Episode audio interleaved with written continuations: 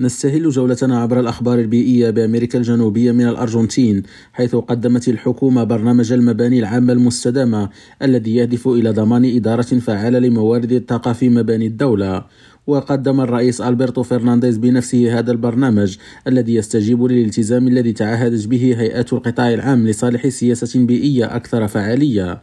في هذه المناسبة أقر الرئيس بأننا في وضع حرج لا يترك لنا المزيد من الوقت للعمل ووعد بأنه مع الإجراء الجديد ستعمل الدولة لصالح الحفاظ على البيئة من خلال إجراءات ملموسة. وإلى البرازيل حيث أعلنت لجنة في مجلس الشيوخ البرازيلي أن 19 ألف عامل منجم غير قانوني غادروا محمية يانومامي التي يواجه مواطنوها أزمة إنسانية وصحية خطيرة بسبب التعدين غير القانوني. وقال السيناتور تشيكو رودريغيز رئيس اللجنة المؤقتة المعنية بحالة نهر اليانومامي لمجلس الشيوخ أن أكثر من 19 ألف من عمال المناجم غير القانونيين قد غادروا المحمية في الثلاثين يوما الماضية وأنه لا يوجد أكثر من حوالي 800 لمغادرة هذه الأرض الأصلية.